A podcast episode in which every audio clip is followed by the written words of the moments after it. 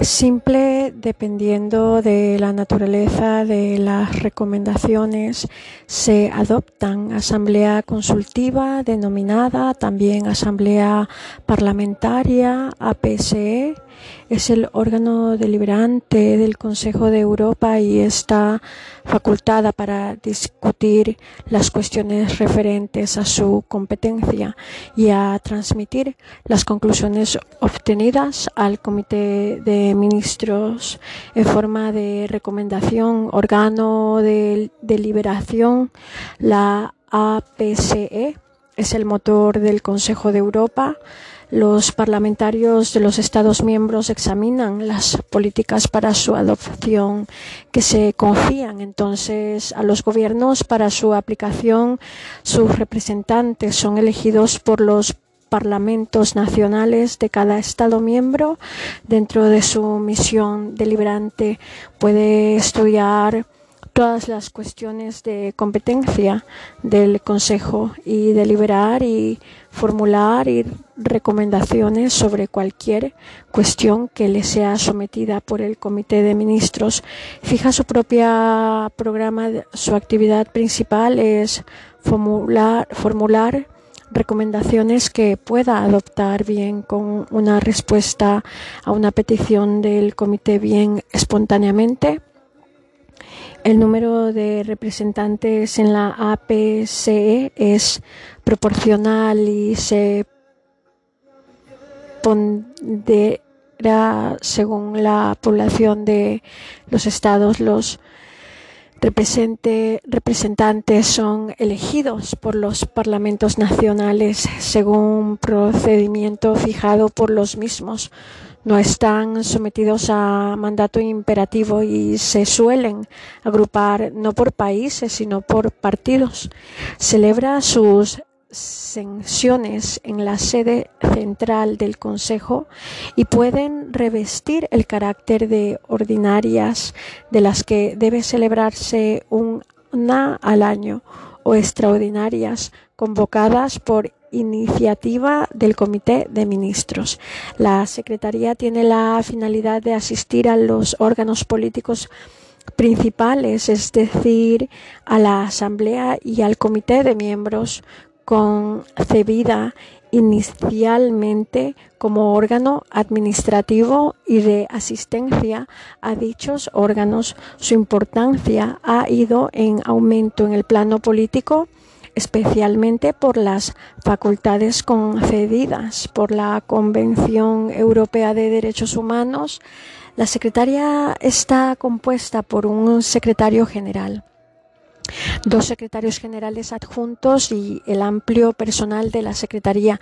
Los secretarios son nombrados por la Asamblea Consultiva a propuesta del Comité de Ministros y los funcionarios por el secretario el secretario general tiene importantes funciones en materia de presupuestos. Según el estatuto creador, también puede firmar acuerdos en nombre de la organización, como por ejemplo de coordinación por ciertas organizaciones internacionales bajo delegación expresa del comité. Además, tiene gran importancia en la protección de los derechos humanos, dado que pueda solicitar explicaciones a los estados sobre la forma en que el derecho interno asegura la aplicación de las disposiciones del convenio del Consejo de Europa, así como recibir demandas individuales y denuncias de las infracciones de la Convención.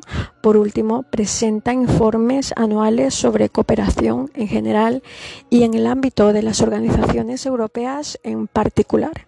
Existen además otros órganos auxiliares de los anteriores. El Congreso de Poderes Locales y Regionales es el portavoz de más de 200.000 regiones y municipios y Congreso ofrece un foro de diálogo privilegiado en el que los representantes de las autoridades locales y regionales examinan problemas comunes, intercambian experiencias y formulan políticas. Su objetivo es fortalecer la democracia y mejorar los servicios en los planos local y regional.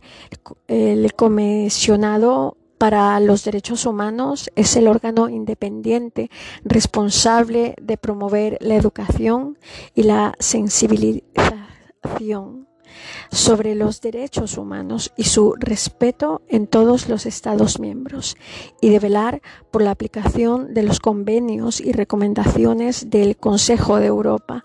La conferencia de las OING está compuesta por unas 400 organizaciones internacionales no gubernamentales OING.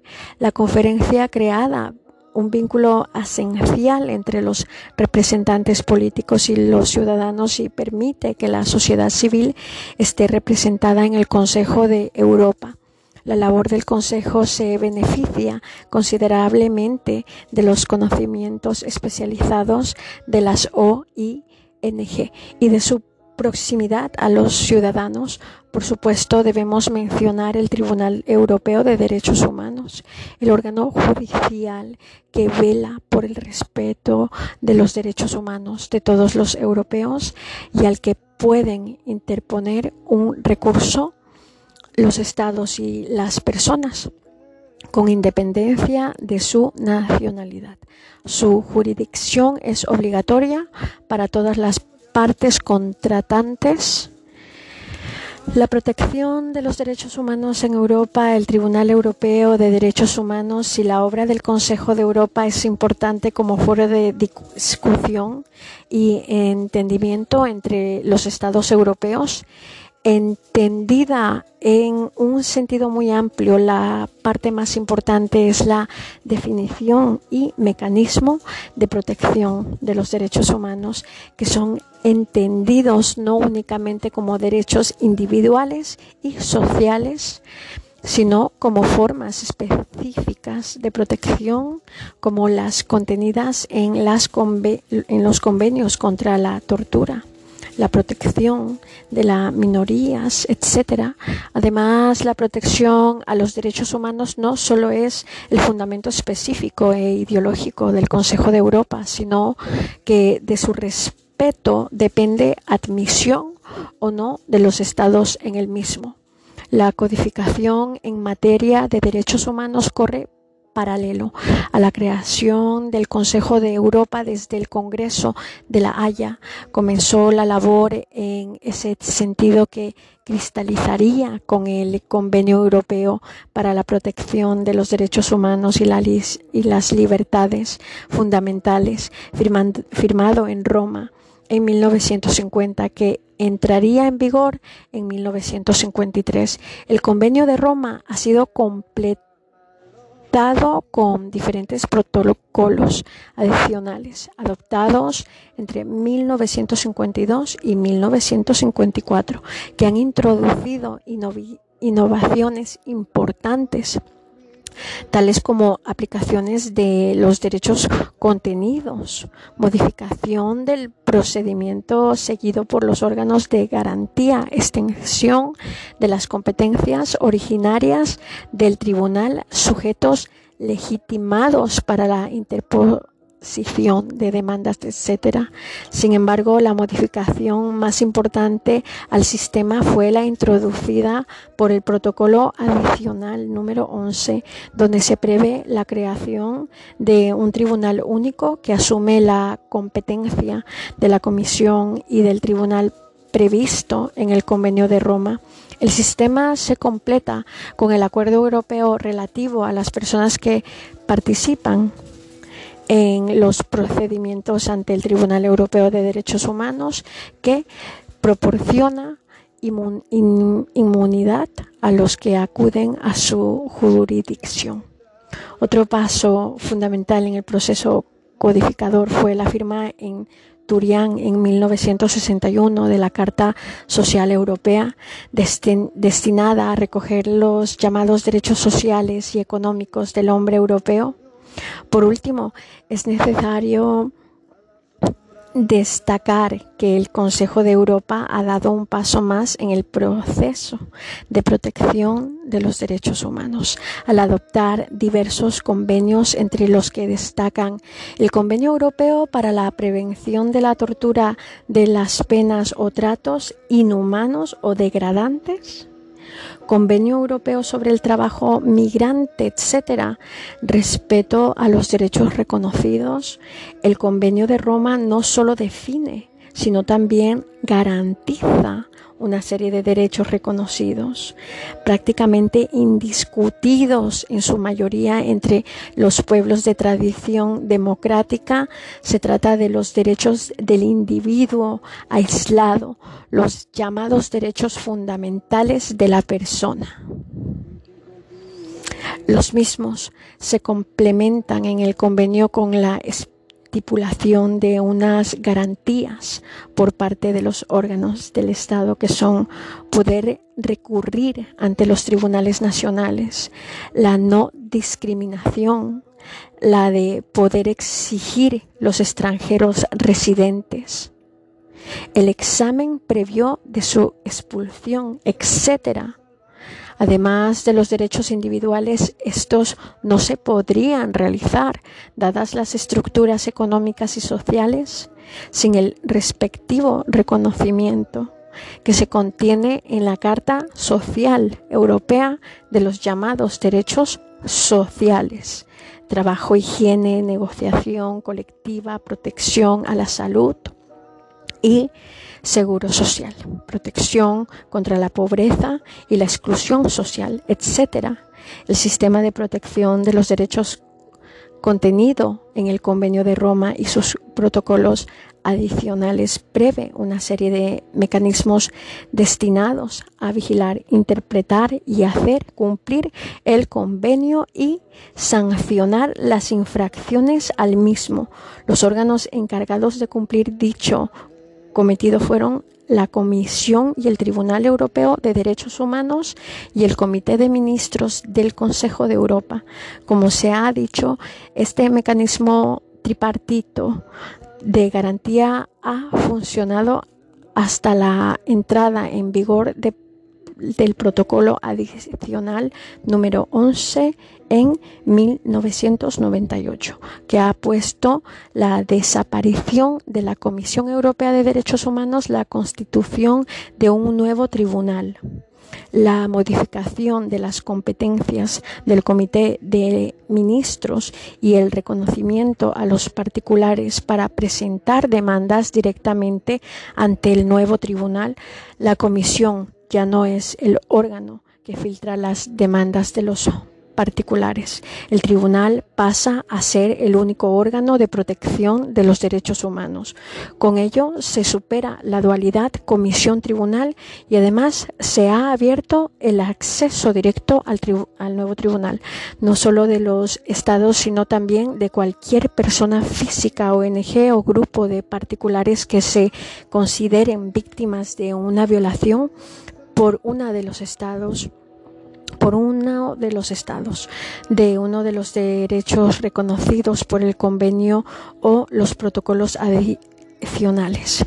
El nuevo órgano Tribunal Europeo de Derechos Humanos está integrado por jueces dedicados a su función a tiempo completo y elegidos por la Asamblea Parlamentaria por, una, por un periodo de seis años, pero reelegibles. El tribunal ejerce un doble competencia contenciosa y consultiva. El tribunal funciona en pleno en gran sala y en comités. Constituido en 1959, el, el, Tribunal Europeo de Derechos Humanos es un tribunal internacional competente para conocer de demandas individuales o estatales fundamentales en violaciones de derechos civiles y políticos enunciados en el Convenio Europeo de Derechos Humanos.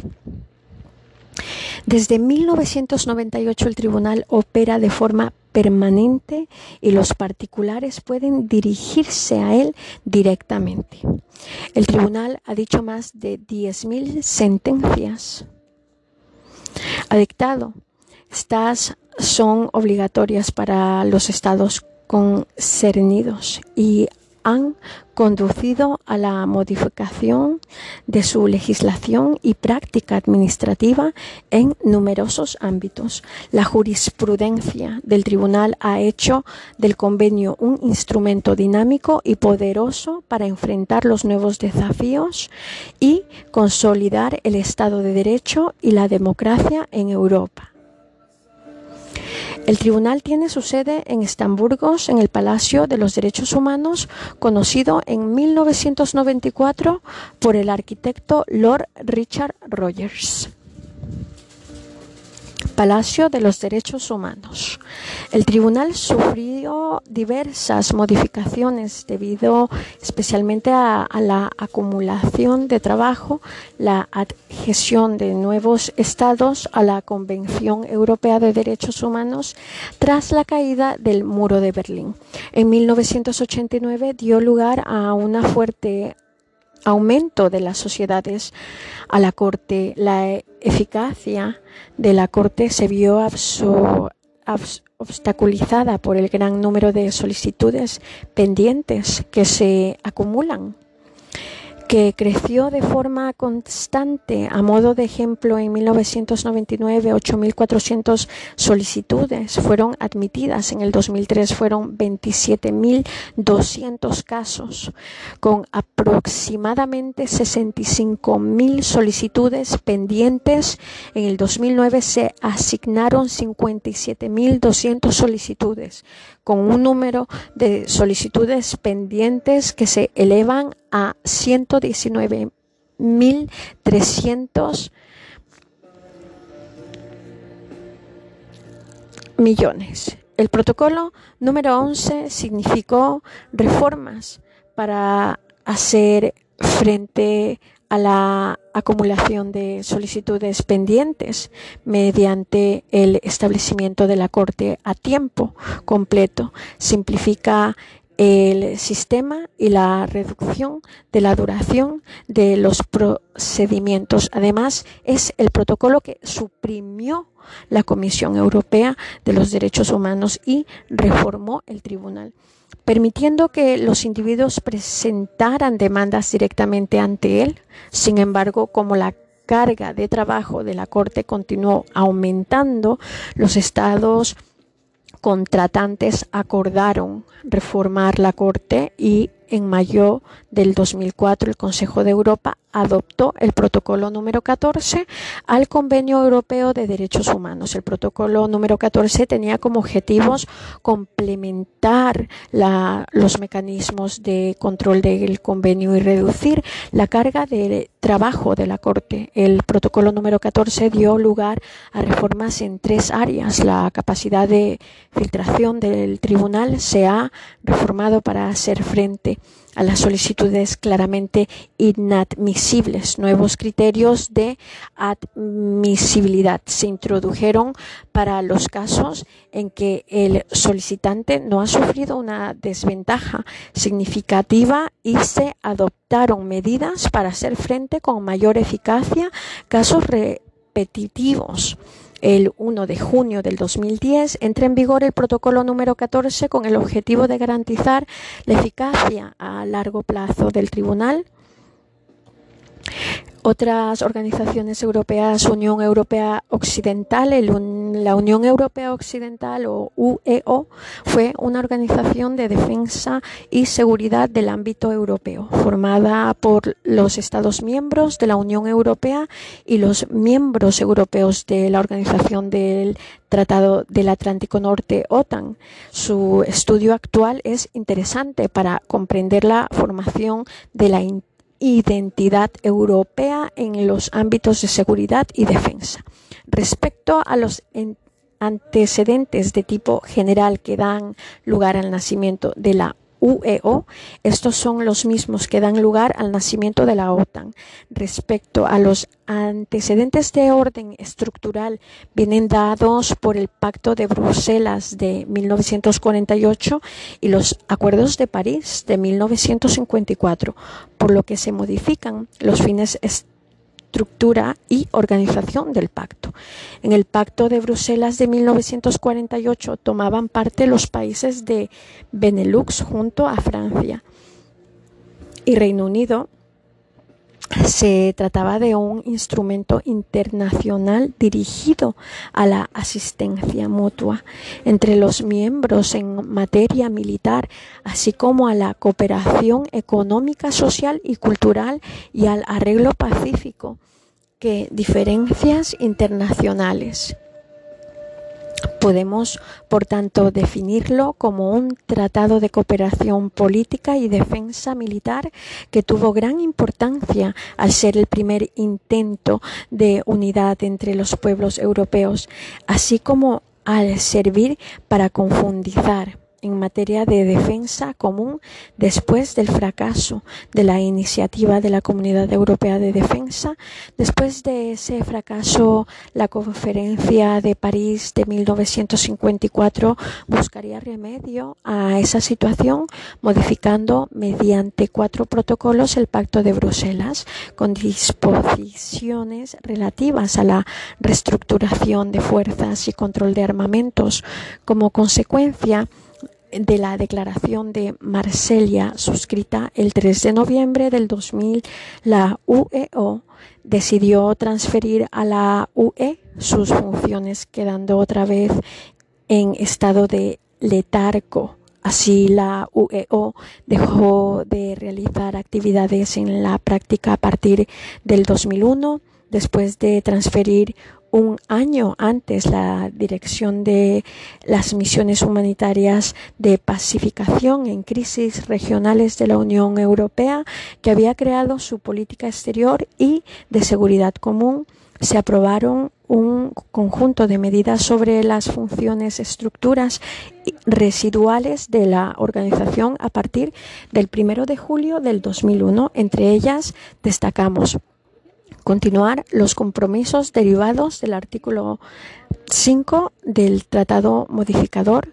relativo a la defensa colectiva y el artículo 15 sobre eh, el diálogo institucional que representa la Asamblea Parlamentaria de la UEO. Tras pasar como agencias de la UE, el Centro de Satélites de la UEO con sede en Torrejón de Ardoz, Madrid y el Instituto de Estudios de Seguridad de París. Suspender las consultas de las reuniones de la UEO con países miembros miembros asociados, observadores a nivel 21 y con los socios asociados a nivel 28, continuar la cooperación en materia de armamentos en el seno del Grupo de Armamentos de Europa Occidental, WEAG. Además, dos grupos de, de trabajo permanecieron activos desde el julio del 2001, el Comité de Presupuesto y Organización y otro grupo ad hoc que desarrolla funciones principalmente administrativas. España ejerció la presidencia de esta organización durante el primer semestre del 2004, al mismo tiempo que Irlanda asumió la de la UE. Los principios y actividades del Grupo de Armamentos de Europa Occidental fueron traspasados a la Agencia Europea de Defensa tras este tras, tras este traspaso, los ministros de Defensa decidieron el cierre de las actividades de WEAG en junio del 2005.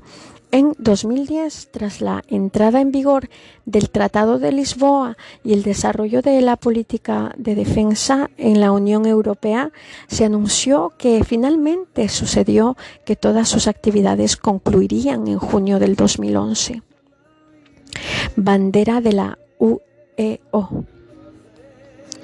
El Pacto de Bruselas es un tratado que transciende las estrictas finalidades de un pacto defensivo, según se, deduce de su propio título, el Tratado de Colaboración en materia económica, social, cultural y de legítima defensa colectiva.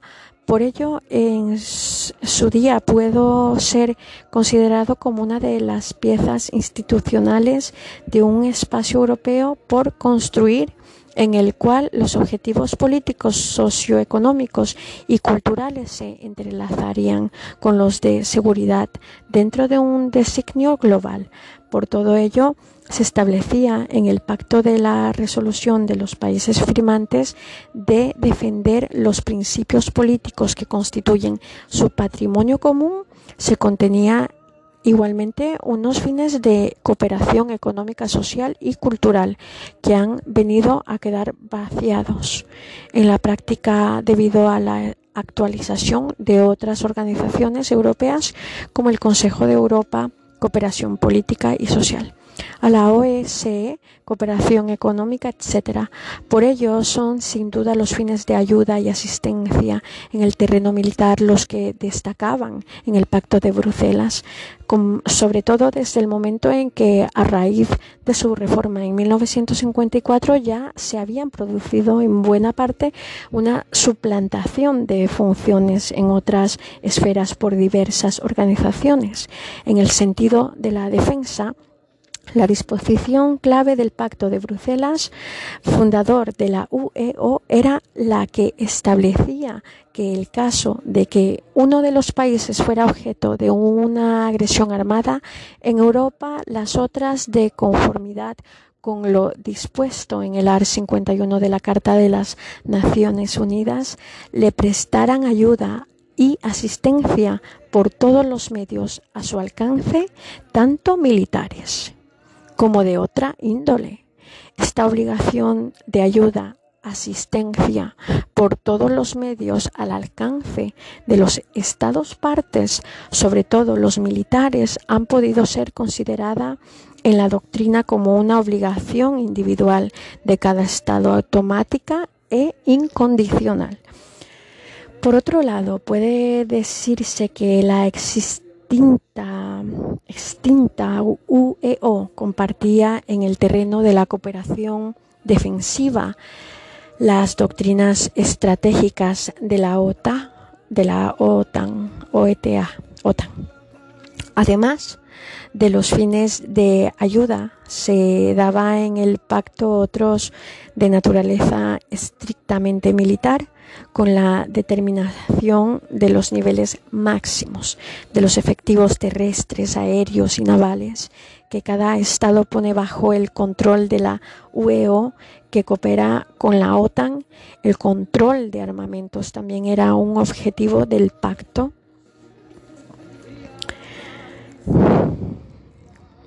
Otro objetivo que se exponía en el pacto era la solución pacífica de controversias entre sus Estados miembros en el nuevo contexto internacional tras el fin de la Guerra Fría.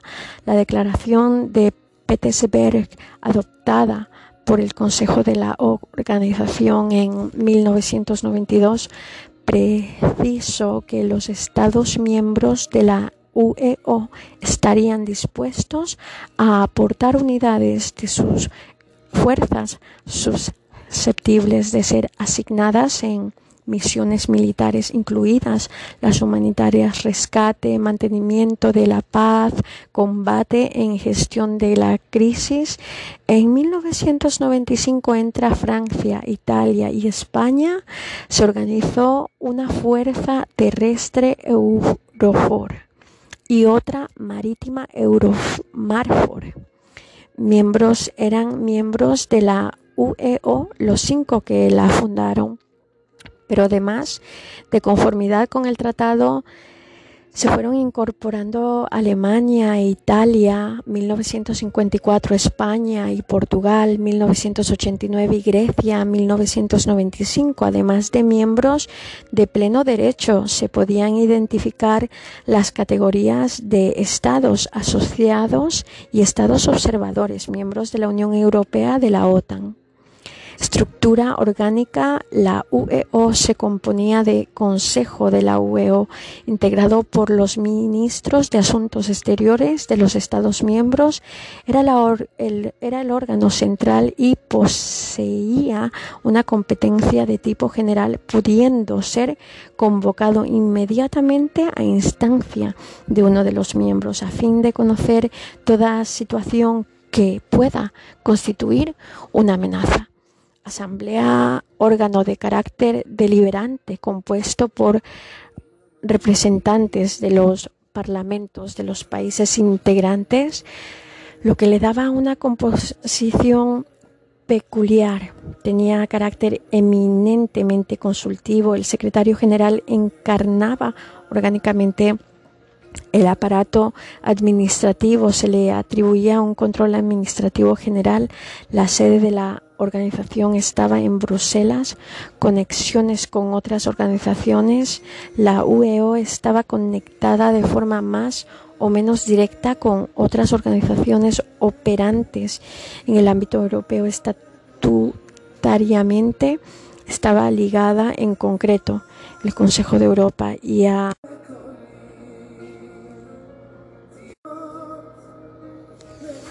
Sobre el papel de ambas organizaciones se destacaba que la UEO constituía un elemento fundamental del desarrollo de la identidad europea de seguridad y defensa dentro de la Alianza Atlántica y por consiguiente continuaría haciendo esfuerzos orientados a reforzar la cooperación institucional práctica de la OTAN. Aunque organiza Originariamente el marco del Tratado de Ámsterdam de la UEO se le dio un papel integral para dotar a la UE de una capacidad de defensa. Esa situación cambió radicalmente el 13 de noviembre del 2000. Consejo de Ministros de la UEO se reunieron en Marsella y acordaron iniciar la transferencia de las competencias a la Unión Europea en virtud del desarrollo exterior y de seguridad común PESC y la política europea de seguridad y defensa PESD. Algunos de los pasos hacían una función de la UEO en la UE. El 20 de noviembre de 1999, Javier Solana, que era el alto representante para la política exterior y de seguridad común PESC de la UE, también fue nombrado secretario general de la UEO, siendo su jefe de ambas organizaciones, le permitía supervisar la continua transferencia de funciones de la UEO a la UE. Las misiones de Petersberg anunciadas por la UEO en 1992 se incorporaron en 1997 en el Tratado de Ámsterdam de la UE, formando la base de la política europea de seguridad y política de defensa. El Instituto de, de Estudios de Seguridad de la UE, IESUE, el Centro de Satélites de la Unión Europea, CSV, ambos establecidos para funcionar en el marco de pilar de la PESC de la UE, reemplazan los organismos de la UEO análogos, la Unión Europea Occidental, Instituto de Estudios de Seguridad y el Centro Occidental de Satélites de la Unión las organizaciones internacionales en América, la Organización de Estados Americanos, OEA, el fenómeno del panamericanismo y los inicios de los movimientos de independencia en Iberoamérica corren avatares paralelos ya en 1824 Simón Bolívar se dirigió a los gobiernos americanos invitándoles a reunirse en Panamá reunión que se celebró entre los meses de junio y julio de 1826, pero el inicio de su institucionalización comienza con una conferencia en Washington en 1890 y en la cual se creó el primer germen de la Unión Panamericana con una oficina con sede en Washington y con la Comisión de recopilar datos sobre el comercio. En 1902 se celebró una conferencia en México que amplió la organización de la oficina poniéndola bajo la presidencia del secretario de Estado norteamericano. En 1910 se cambió el nombre de la oficina por el de Unión Panamericana. En 1928 se adoptó una, una convención para la Unión. En sendas reuniones posteriores se fueron ampliando sus funciones. En 1939, en Panamá se lanza hacia la acción política y se le encarga que organice una conferencia para la preparación de convenios y recomendaciones dirigidas a asegurar la defensa frente a las actividades ilícitas contrarias a las instituciones básicas de los Estados americanos en una reunión de consulta celebrada en Río de Janeiro de 1942. Se le encomendó al Consejo de la Unión Panamericana la creación de un comité consultivo de emergencia para la defensa pública. Muy importante fue la reunión de Chapultepec de la Conferencia Interamericana sobre Problemas de la Guerra y de la Paz de 1945. En ella se amplió la intervención de la Unión Panamericana en los asuntos políticos y se le autorizó incluso a convocar reuniones de consulta ordinarias y extraordinarias, a supervisar la tarea de ciertos organismos interamericanos y a preparar un proyecto de pacto para fortalecer el sistema panamericano. Ambas cuestiones pasaron en síntesis eh, al contenido del Tratado Interna Inter Interamericano de Asistencia Recíproca de Río de Janeiro en 1947 y la Carta de Bogotá de la Unión de Estados Americanos. Así, la OEA no nació del orden institucional ni en sus principios y finalidades de una manera rápida, sino que en el producto de una evaluación lenta y que en parte ha pasado por un largo camino que desemboca en la Carta de la OEA suscrita en la 15 Conferencia Internacional Americana reunida en Bogotá en 1948, que lleva la fecha de 30 de abril de 1948 y entró en vigor el 13 de diciembre de 1951. A fines, la Organización de los Estados Americanos para realizar los principios en que se funda y cumplir sus obligaciones regionales de acuerdo con la Carta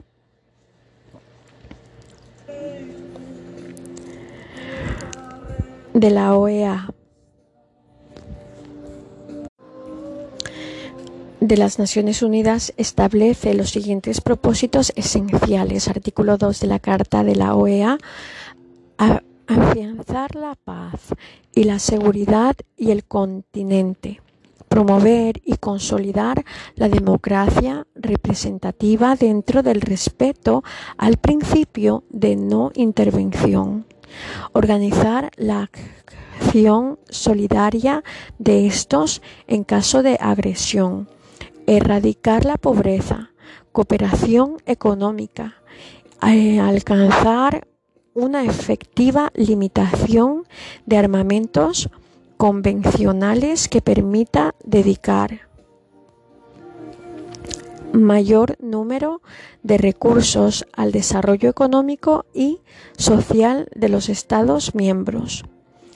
A la luz del artículo anterior se hace necesario, pues conoce también los principios fundacionales reflejados en el artículo 3 de la Carta de la OE de las siguientes maneras. El derecho internacional es norma de conducta de los estados de sus relaciones recíprocas.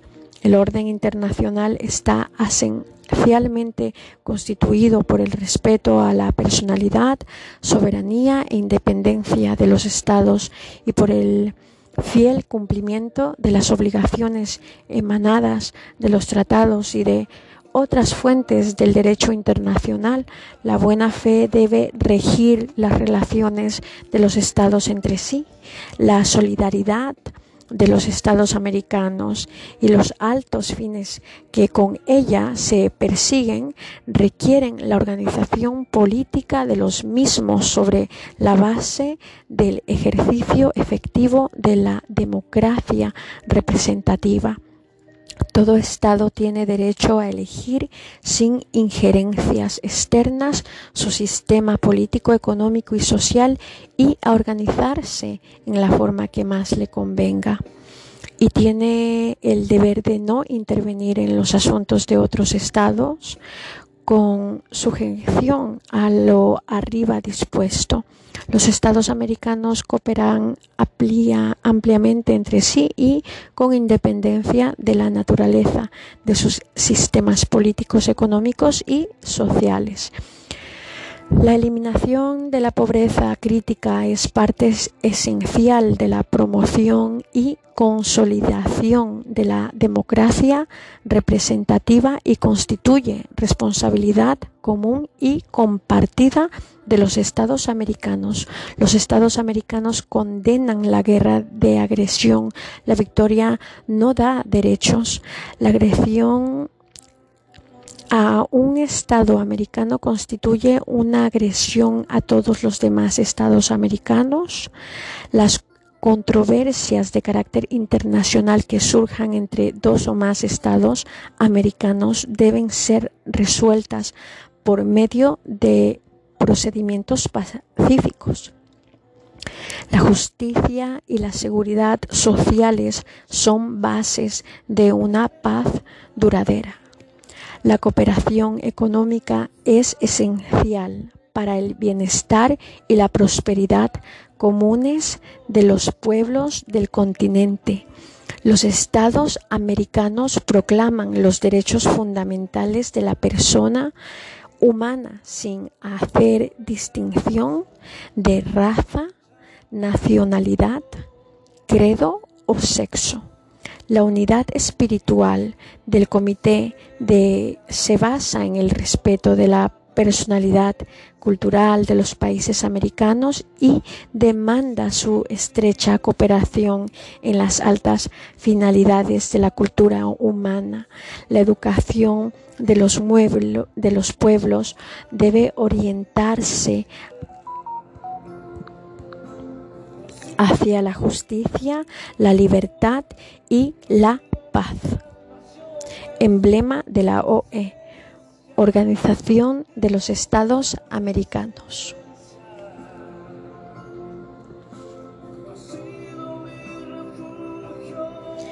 Actividades en el ámbito de los derechos humanos, la Comisión Internacional Inter Americana de Derechos Humanos, la promoción y protección de los DDHH aparecen estrechamente unidas al fenómeno del panamericanismo, especialmente durante el periodo inmediatamente posterior a la Segunda Guerra Mundial cuando se consolida la OEA en este marco no es de extrañar que la propia organización declare entre sus principios que los estados americanos proclaman los derechos fundamentales de la persona humana sin distinción de raza, nacionalidad, credo o sexo y que la organización se haya dotado muy pronto 1959 de un órgano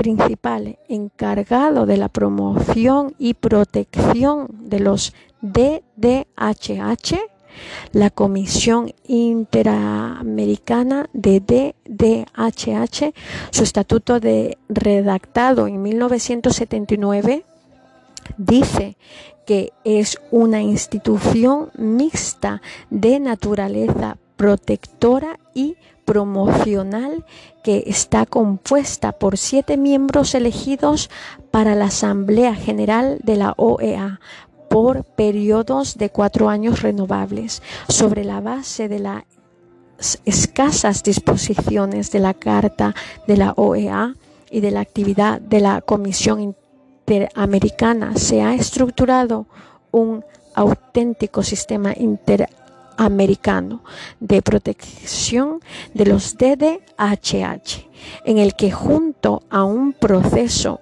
codificador tendente a la definición del estándar mínimo de protección, protección, se ha desarrollado un complejo modelo de protección de los DDHH.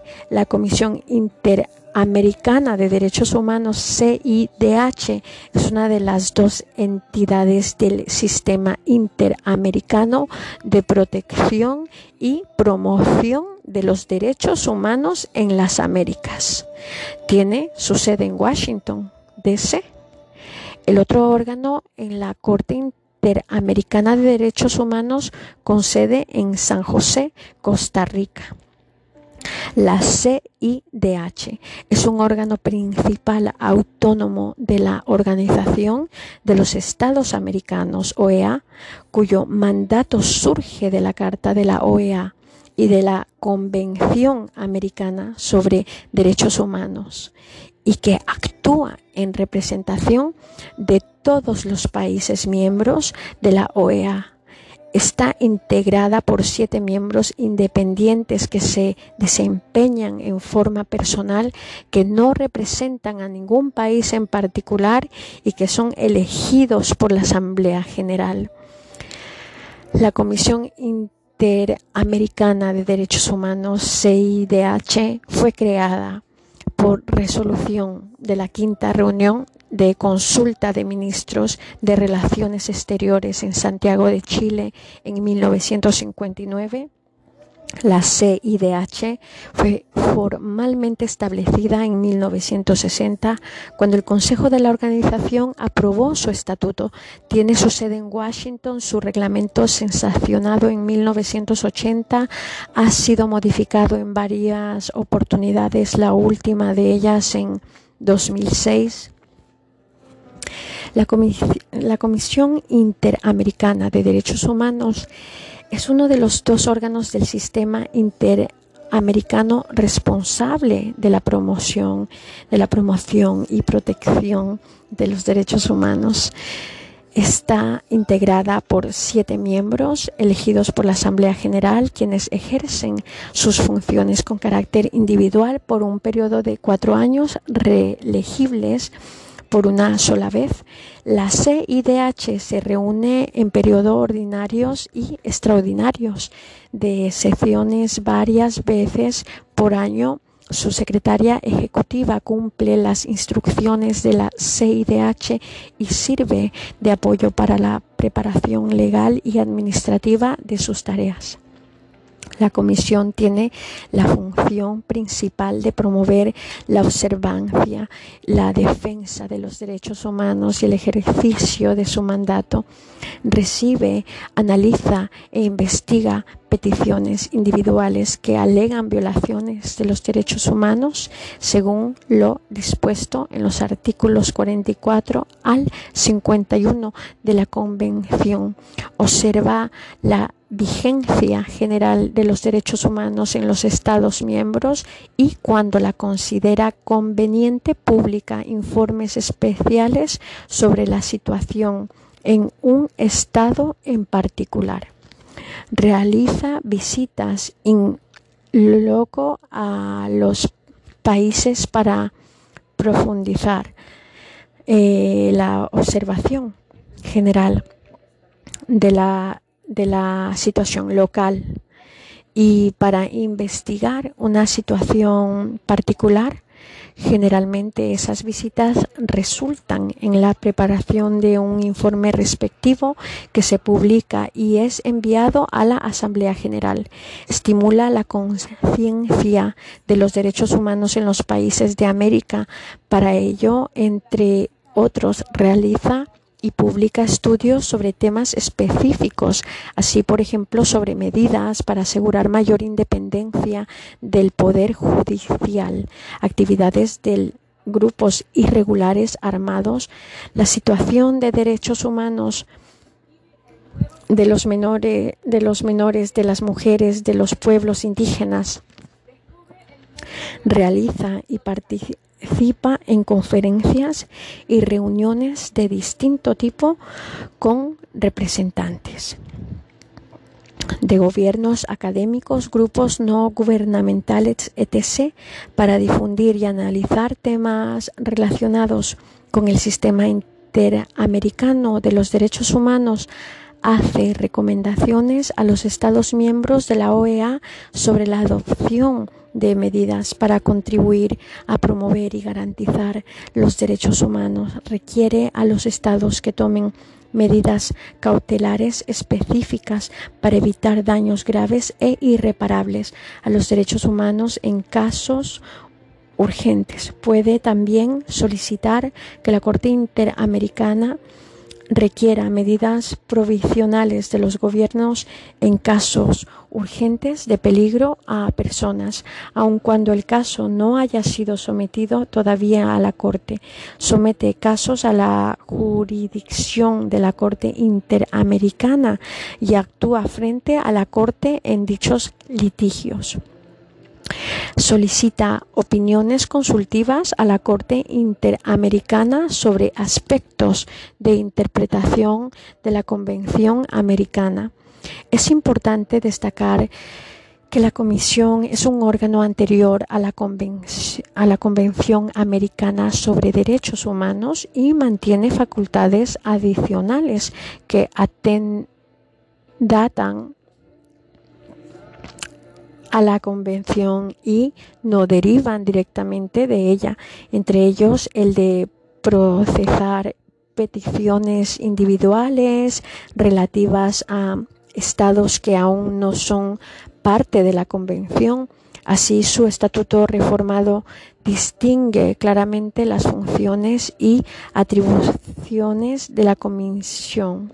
La Comisión tiene atribuciones respecto de los Estados miembros de la OEA, ART 18.2, en relación con los Estados partes de la Convención Americana sobre Derechos Humanos, ART 20. Por lo que se refiere a los Estados miembros de la OEA que no son partes de la Convención al adoptar el Estatuto de la Comisión, la Asamblea General de la OEA las funciones de la Comisión en cuanto órgano de la OEA establecidas en el Estatuto de 1965 que la autorizaban a recibir, examinar peticiones individuales relativas a denuncias de violaciones de determinados derechos contenidos de la Declaración Americana.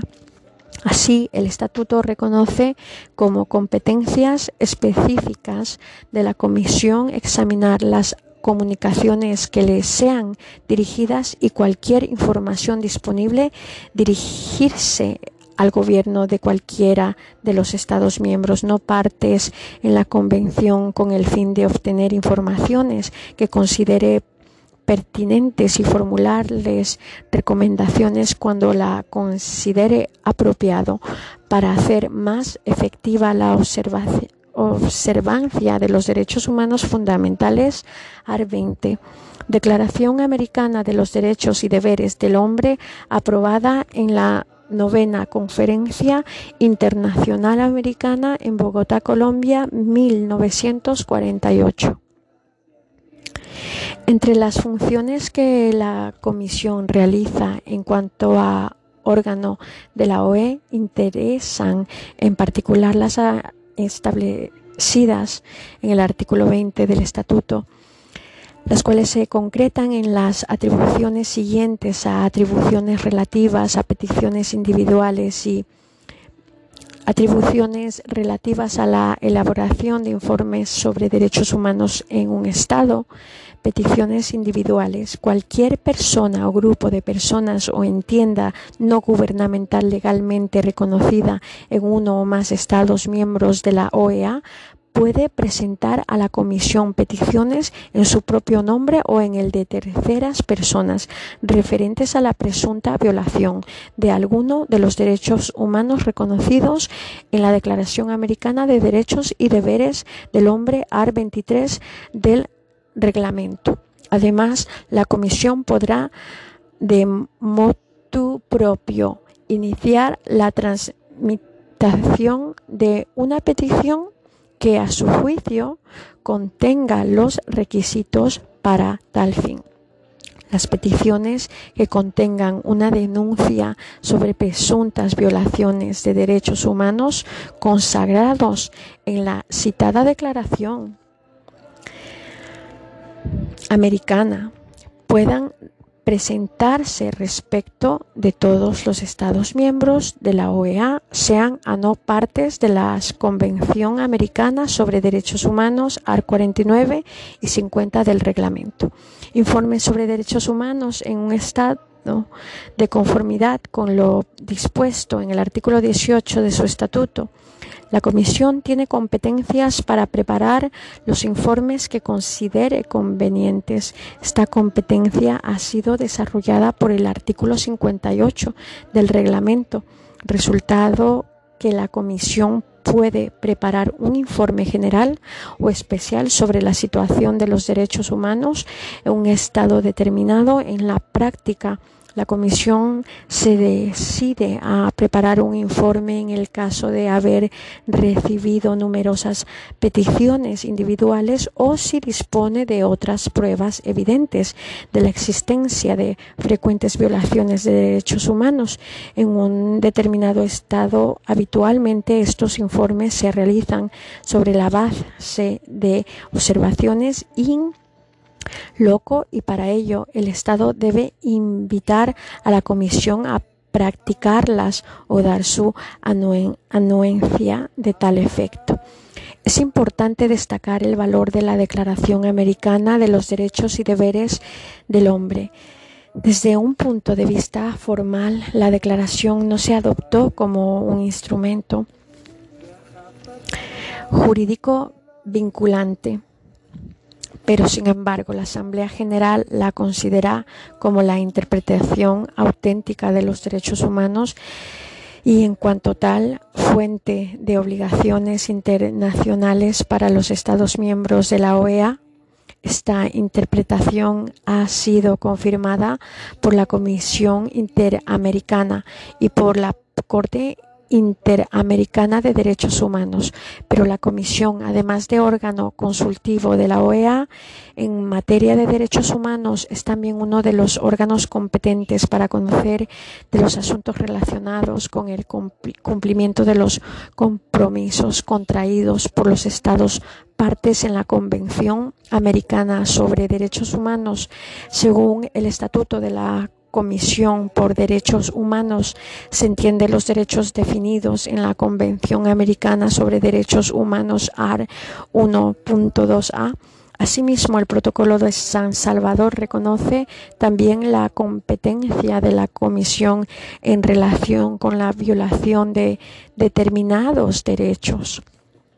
Los derechos sindicales reconocidos en el artículo 8 y el derecho a la educación reconocido en el artículo 13, artículo 19 del protocolo. Entre las funciones de la Convención Americana asigna a la Comisión AR 41 interesan especialmente sus funciones y atribuciones para actuar respecto de las peticiones, otras comunicaciones en ejercicio de su autoridad de conformidad con lo dispuesto en los artículos 44 y 51 de esta Convención AR 44. En virtud de tales disposiciones, la Comisión tiene las siguientes competencias. A competencia para conocer de las peticiones representadas por particulares que contengan denuncias o quejas de violación de la Convención por un Estado, parte AR 44. Y B. Competencia para recibir y examinar las comunicaciones en que un Estado parte alegue que otro Estado parte ha incurrido en violaciones de derechos humanos establecidos en la Convención en las condiciones establecidas por este AR 45. Así, la Comisión considera peticiones individuales sobre la posible violación de derechos. 104 informe especial relativo a Chile en 1985, 105 opinión consultiva OC10 899 de 14 de julio de 1989, protocolo adicional a la Convención en materia de derechos económicos, sociales y culturales, protocolo de San Salvador, suscrito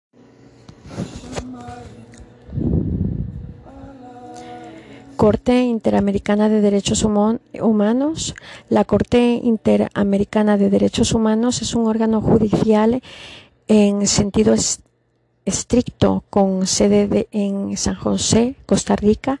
Es una institución judicial autónoma de la Organización de los Estados Americanos cuyo objetivo es la aplicación e interpretación de la Convención Americana sobre Derechos Humanos y de otros tratados concernientes al mismo asunto y fue establecida en 1979.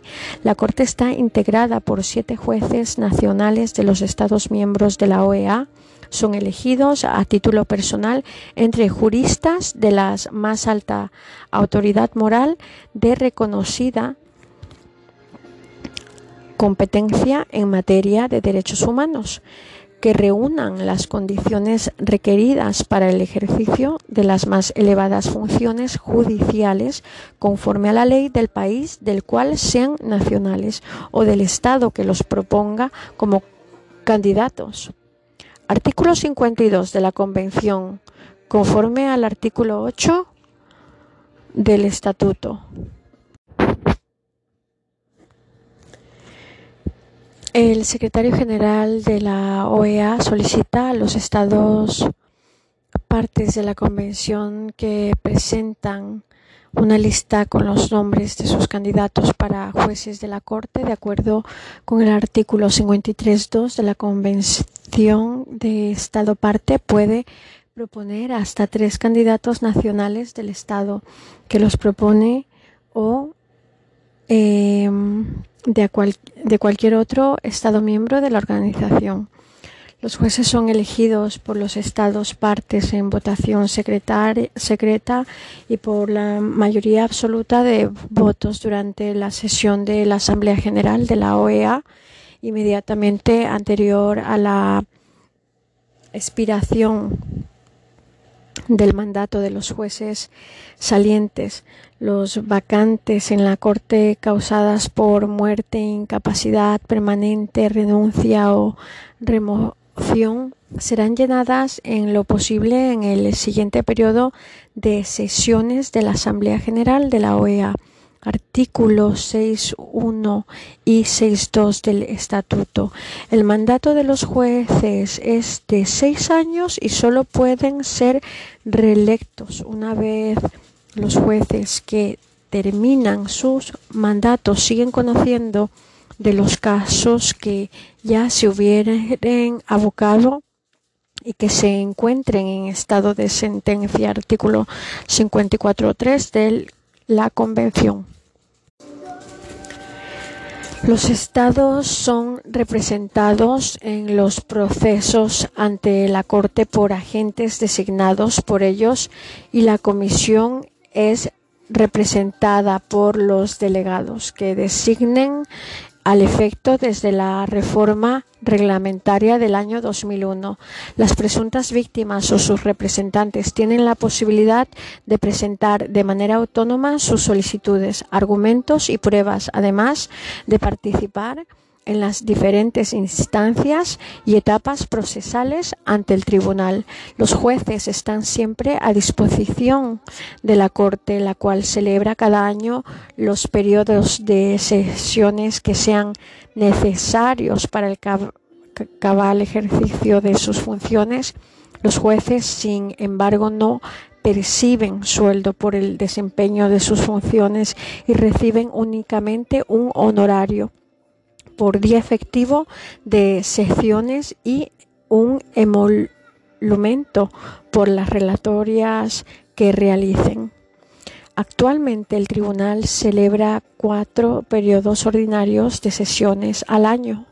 Además, la Corte celebra sesiones extraordinarias convocadas por el presidente de la Corte o por solicitud de la mayoría de los jueces, aunque no existe el requisito de residencia para los jueces.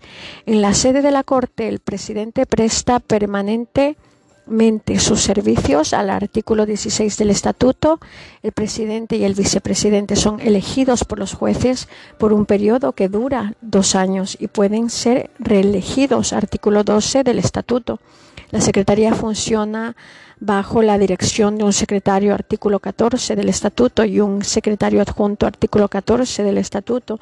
De acuerdo con la convención, la Corte ejerce las funciones contenciosas, se refiere a la resolución de conflictos y a la adopción de medidas provisionales, dentro de la cual se encuentra la función de supervisar las sentencias dictadas por la misma y consultiva.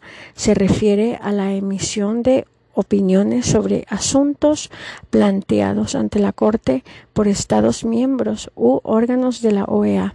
Además, la Corte puede dictar medidas provisionales sobre casos que se encuentren bajo su conocimiento sobre asuntos que aún no se haya sometido ante ella como casos contenciosos función contenciosa. Por esta vía, la Corte determina si un Estado ha incurrido en responsabilidad internacional con la violación de alguno de los derechos consagrados o estipulados en la Convención Americana, en otros tratados de derechos humanos y aplicables al sistema interamericano por haber incluido con sus obligaciones de respetar y garantizar y esos derechos y supervisa el cumplimiento de las medidas dictadas en sus resoluciones. La Corte tiene competencia para conocer de cualquier caso relativo a la interpretación y aplicación de las disposiciones de la Convención Americana sobre Derechos Humanos que les sea sometido siempre que los Estados partes en el caso hayan reconocido o reconozcan dicha competencia por declaración especial y por convención especial.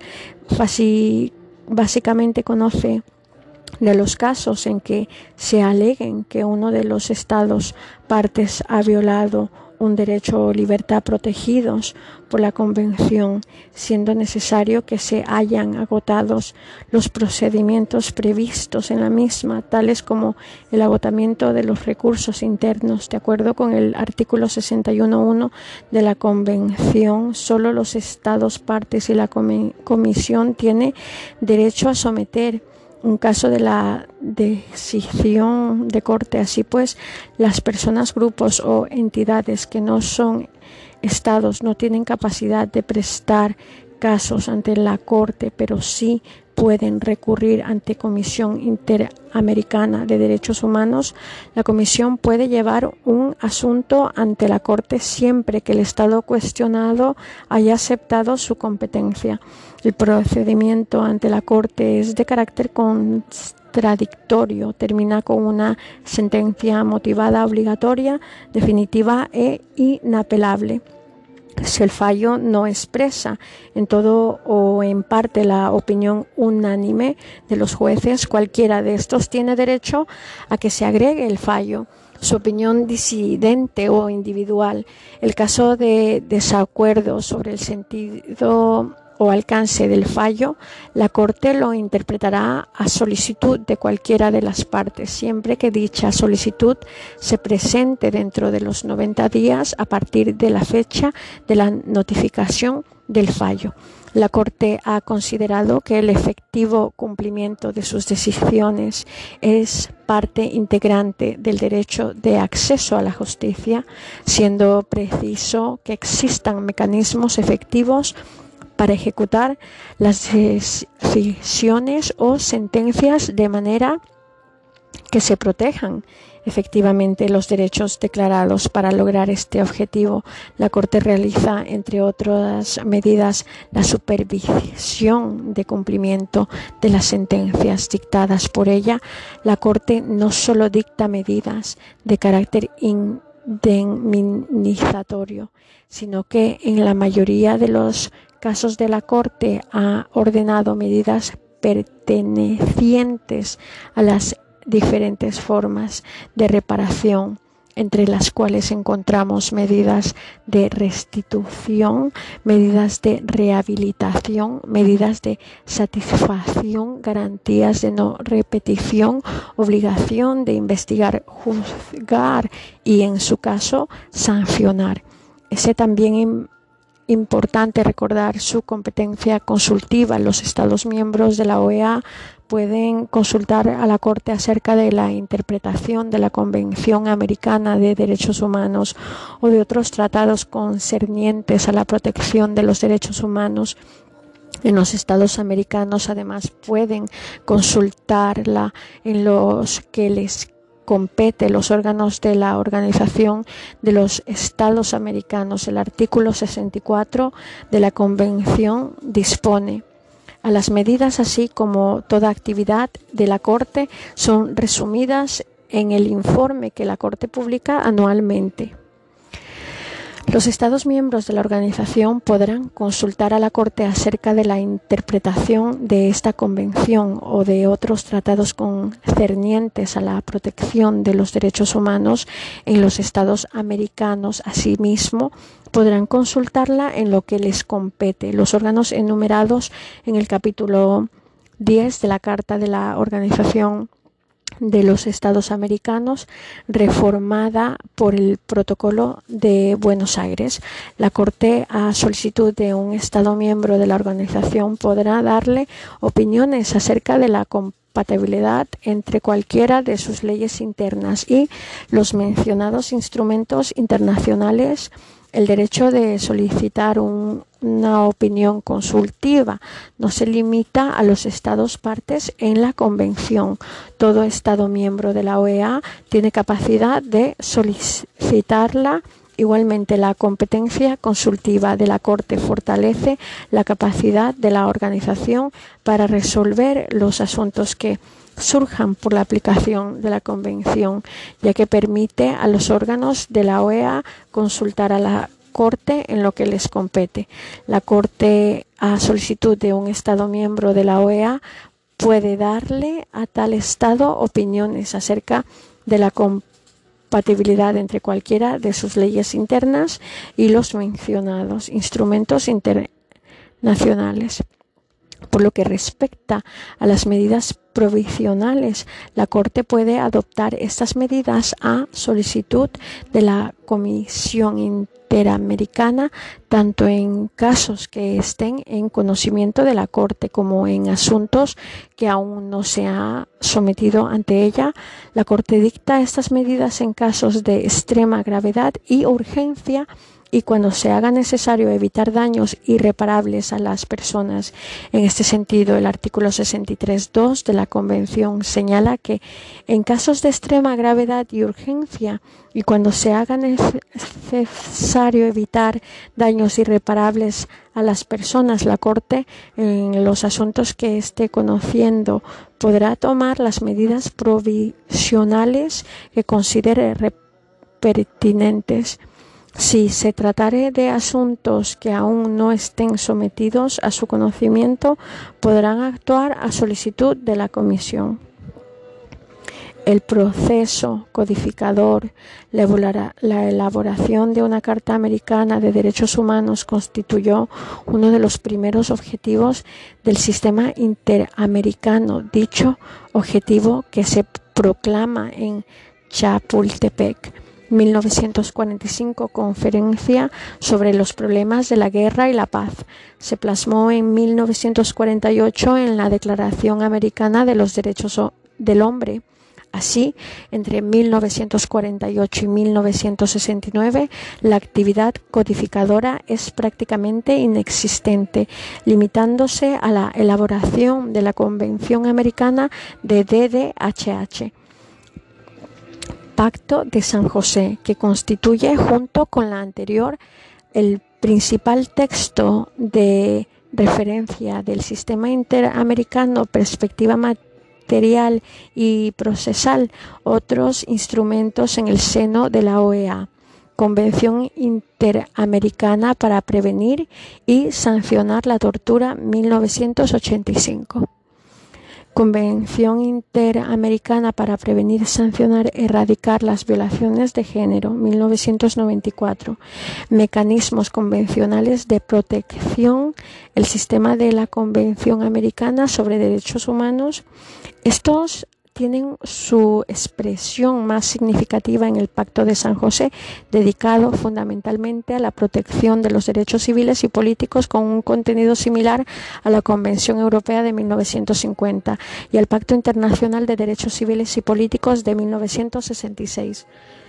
La Convención ha sido ampliamente ratificada, pero con significativas e importantes ausencias como Estados Unidos o Canadá. De los 34 estados que conforman la OEA, 21 han reconocido la competencia contenciosa de la Corte. Ellos son Argentina, Barbados, Bolivia, Brasil, Chile, la Convención Americana sobre Derechos Humanos, también llamada Pacto de San José, de Costa Rica o CADH. Fue suscrita tras la Conferencia Especializada Interamericana de Derechos Humanos el 22 de noviembre de 1969 en la ciudad de San José de Costa Rica y entró en vigor el 18 de julio de 1978.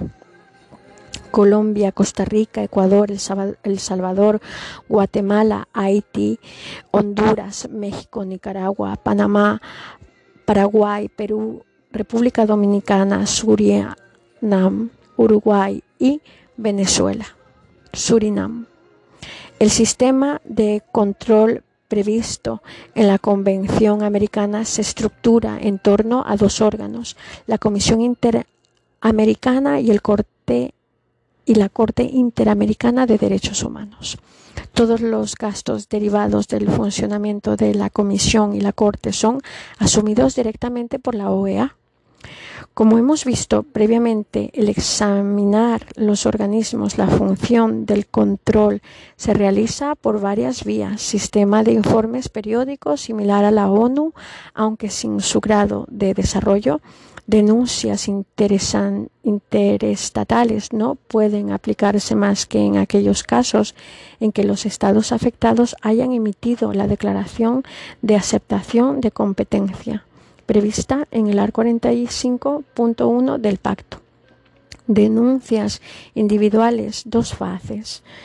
Se inicia con la denuncia interpuesta ante la Comisión Interamericana que tiene competencia automática. La denuncia irá dirigida contra un Estado parte en el pacto de San José y puede presentarla cualquier persona o grupo de personas sin necesidad de acreditar la condición de víctimas, que no sean anónima, que no esté mal fundada, que sea hayan agotado los recursos internos, la comisión envía informa al Estado interesado para que formule las observaciones y alegaciones pertinentes. En esta fase pueden intervenir alternativamente la Corte o la propia Comisión. Los criterios que permiten la intervención de la Corte son muy restrictivos. Esta no es competente más que si el Estado denunciado ha reconocido expresamente la competencia de la Corte. Aun siendo competente, solo pueden presentar demandas ante ella los Estados y la Comisión, lo que deja fuera al individuo en caso de que la Corte intervenga, el procedimiento finaliza con una sentencia de carácter definitivo en la que puede reclamar reparaciones. En caso de que la Corte no intervenga, la Comisión recupera su competencia para pronunciarse sobre el fondo del asunto. El Estado tiene su amplio margen de discrecionalidad para aplicarlo.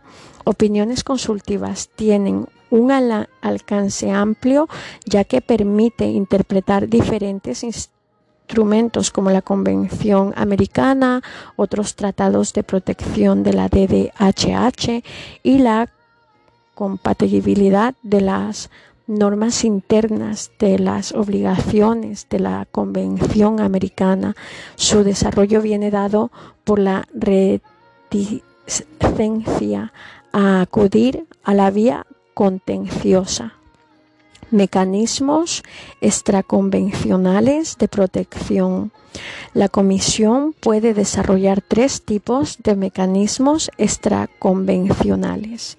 Estudios sobre la situación de los DDHH, recursos humanos, en países concretos, en común a todos los estados que hayan ratificado o no el Pacto de San José estudio de comunicaciones individuales sobre violación de recursos humanos, DDHH, e investigaciones en localidades, la eficacia de esta se basa en la publicidad del informe, pero no es aplicable a estados no ratificantes del pacto.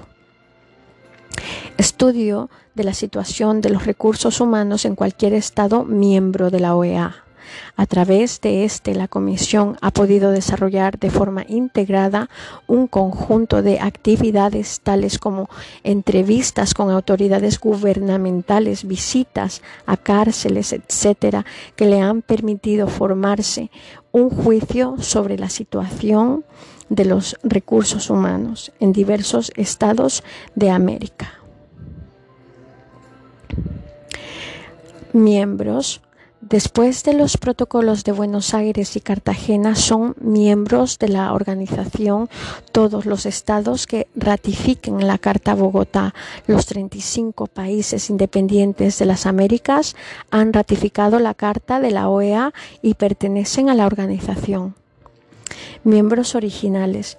Los siguientes 20 21 países se reunieron en Bogotá en 1948 para la firma de la Carta de la OEA Argentina, Bolivia, Brasil, Chile, Colombia, Costa Rica, Cuba, Ecuador, El Salvador, Estados Unidos de América, Guatemala, Haití, Honduras, México, Nicaragua, Panamá, Paraguay, Perú, República Dominicana, Uruguay y Venezuela, República Bolivariana de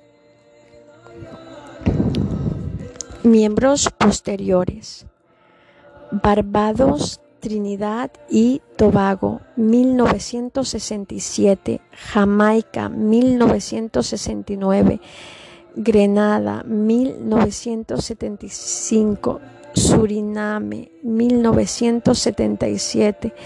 Dominica, Commonwealth de Santa Lucía, 1979, Antigua y Barbuda, San Vicente y las Granadinas, 1981, Bahamas, Commonwealth de las 1982, San Kitts y Nevis, 1984, Canadá, 1990, Belice, Guayana y 1991. Admisión de nuevos miembros. ser un Estado independiente del continente americano que el 10-12 de 1985 fuera miembro de la ONU o un territorio no autónomo.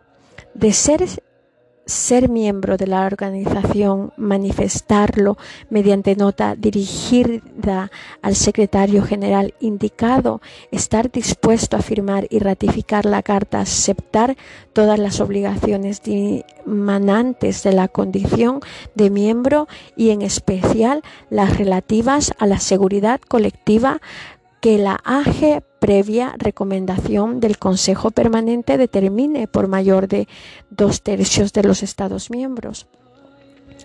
El 3 de junio del 2009, los ministros de Relaciones Exteriores de las Américas adoptaron la resolución AG Res 2438 o 09 la cual resuelve que la resolución de 1962, mediante la cual se excluyó al gobierno de Cuba de su participación en el sistema interamericano, queda sin efecto en la Organización de los Estados Americanos, OEA, la resolución del 2009 declara que la participación de la República de Cuba en la OEA será el resultado de un proceso de diálogo iniciado a solicitud del Gobierno de la República de Cuba y de conformidad con las prácticas, los propósitos y principios de la OEA. El 5 de julio del 2009, la Organización de los Estados Americanos, OEA, invocó el artículo 21 de la Carta Democrática Interamericana, suspendiendo el derecho de participación activa a Honduras en el organismo hemisférico. La decisión unánime fue adoptada como consecuencia del golpe de Estado del 28 de junio que expulsó del poder al presidente José Manuel Zelaya. Actualmente se realizan iniciativas diplomáticas para fomentar la restauración de la democracia en ese país. Se prevé la libertad para retirarse de la organización transcurridos dos años. A partir de la fecha en que la Secretaría General reciba una notificación de denuncia, la presente carta cesará en sus efectos respecto del Estado denunciante y éste quedará desligado de la organización después de haber cumplido con las obligaciones emanadas de la presente carta. No está previsto el mecanismo de expulsión, por lo que jurídicamente Cuba es miembro. Posteriormente se ha creado la figura de la suspensión para aquellos países cuyos gobiernos democráticos hayan sido derrocados por la fuerza estructura orgánica. La Asamblea General tiene el carácter de órgano principal y supremo de la organización. Tiene la, facultad de decisión sobre la acción y políticas generales de la OEA, la determinación de la estructura y funciones de sus órganos y la consideración de cualquier asunto relativo a la convivencia de los estados americanos. Las decisiones son adoptadas por mayoría absoluta de los estados miembros, salvo en los casos determinados por la carta que se hará por dos tercios. Dicta disposiciones para la coordinación de las actividades de los distintos órganos y organismos de la propia organización y de esa con otras instituciones del sistema interamericano y con la NU y sus organismos especializados aprueba su propio reglamento y el orden del día de sus reuniones. Están representados todos los Estados miembros con un voto cada uno. La reunión de consulta de los ministros de Asuntos Exteriores es un órgano principal de carácter consultivo. Deberá reunirse en los casos que revistan carácter urgente o interés común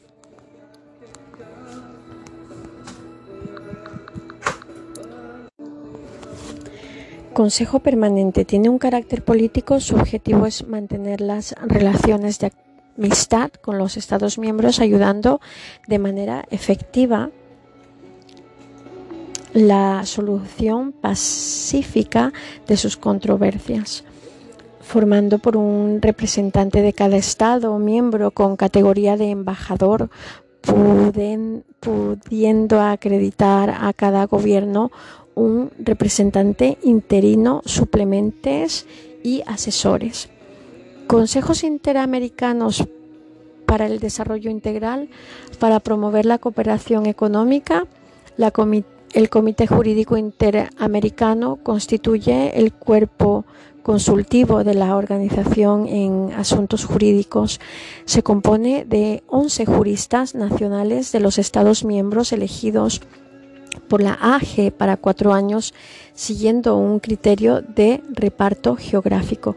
La Comisión Interamericana de Derechos Humanos de DHH, creado para la promoción y protección de los Derechos Humanos de DHH, la Secretaría General es el órgano central permanente de la OEA a su frente está el secretario general elegido por la AG por cinco años, no reelegible. Su condición es no solicitar ni recibir ninguna instrucción de ningún gobierno ni institución ajena a la organización.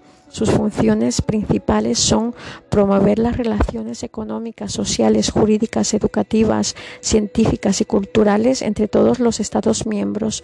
La conferencia especializada son reuniones intergubernamentales convocadas por resolución a la AG o de la reunión de consulta de ministros de Asuntos Exteriores por iniciativa propia o a petición de alguno de los consejos u organismos especializados para tratar asuntos técnicos especiales o desarrollar determinados asuntos de la cooperación interamericana.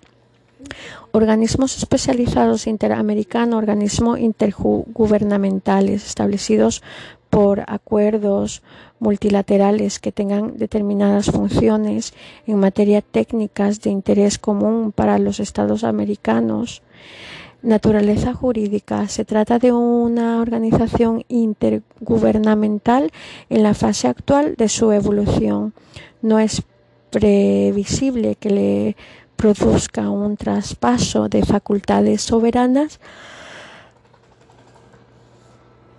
La subjetividad internacional es evidente y a ella cabe aplicarle las mismas observaciones que para la ONU la capacidad jurídica de las mismas en el territorio de cada uno de los Estados miembros, así como el reconocimiento de los privilegios e inmunidades para cumplir sus funciones y propósitos. Se trata además de un organismo regional en el que junto a la finalidad general de cooperación entre sus miembros se encuentra las relativas a la solución pacífica de controversias entre los mismos y a la seguridad colectiva, organizaciones regionales de fines generales, la presencia del EUE, e, eh, del EU, Estados Unidos y la divergencia de intereses en una causa determinante de, sus, de su crisis endémica la Asociación Latinoamericana de Integración a la DI antecedentes. Con vistas a superar el deficiente sistema de acuerdos bilaterales desarrollados entre los países latinoamericanos después de la Segunda Guerra Mundial, se intentó establecer otro basado en mecanismos multilaterales en cuya tarea tuvo un papel destacado la Comisión Económica para América Latina. CEPAL. Las Naciones Unidas, en cuanto órgano catalizador del proceso de integración de dichos países, se elaboró así en el seno de la propia CEPAL un proyecto tendente a la constitución de una zona libre comercio. Frente a este otro paralelo patrocinado por cuatro países del Cono Sur, Argentina, Brasil, Chile y Uruguay, prevía la implantación de la zona de libre comercio mediante un mecanismo gradual y selectivo que dejaba a los países de facultad de negociar anualmente los productos desgravables y las proporciones de desgravación. Tras una serie de negociaciones, se llegaría a la aprobación de un tratado que en sustancia venía a responder a las líneas básicas del proyecto de los cuatro países. El tratado que establece una zona de libre comercio instituye a la Asociación Latinoamericana de Libre Comercio ALALC. Se conscribirá, se, se conscribiría así el 18 de diciembre 18 de febrero de 1960, perdón, en Montevideo por Argentina, Brasil, Chile, México, Paraguay, Perú, Uruguay. A estos luego se añadieron Colombia, Ecuador, Venezuela, Bolivia. En noviembre de 1978 se adoptó una resolución por la que se encargaba el Comité Ejecutivo permanente la realización de los trabajos preparatorios destinados a la reestructuración de la ALALC. Un año más tarde, sobre estos trabajos se adoptó un cronograma que acabaría en una decisión del Consejo de Ministros a mediados de 1980. Acabó imponiéndose el criterio favorable a la creación de un nuevo marco jurídico político de proceso de integración regional al adoptarse el 12 de agosto de 1980 en Montevideo el Tratado Constitutivo de la Asociación Latinoamericana de Integración al LADI. Así, el Tratado de Montevideo instituye la Asociación Latinoamericana de Integración ALADI junto con las nuevas resoluciones del Consejo de Ministros de Relaciones Exteriores de las partes contratantes de la Asociación Latinoamericana de Libre Comercio ALALC. CM resoluciones adoptadas en la fecha de celebración del Tratado del Montevideo de 1980 y que se incorporan al ordenamiento jurídico de la ALADI. La ALADI forma hoy el mayor grupo latinoamericano de integración. Fines. El fin principal viene manifestado en el artículo 1, señalado que es un proseguir un proceso de integración e-, encaminado a promover el desarrollo económico, social, armónico y equilibrado de la región. El objetivo es crear un mercado común por medio de una serie de iniciativas multilaterales flexibles y diferenciadas de acuerdo al nivel de desarrollo de cada país. Los mecanismos del tratado son el marco básico para los convenios y tratados para las negociaciones. Para ello, en su artículo 3 establecen diferentes principios generales, pluralismo en materia política y económica, convergencia progresiva de acciones parciales hacia la formación de un marcado común latinoamericano, flexibilidad, tratamientos diferenciales en base al nivel de los desarrollo de los países miembros y multiplicidad. En las formas de concertación de instrumentos comerciales, pluralismo sustentado en la voluntad de los países miembros para su integración por encima de la diversidad que en en materia política económica pudiera existir en la región, convergencia que se traduce en la multilateralización progresiva de los acuerdos de alcance parcial mediante negociaciones periódicas entre los países miembros en función del establecimiento del mercado común latinoamericano. Flexibilidad caracterizada por la capacidad para permitir la concentración de acuerdos del alcance parcial regulada en forma compatible con la consecución progresiva de su convergencia.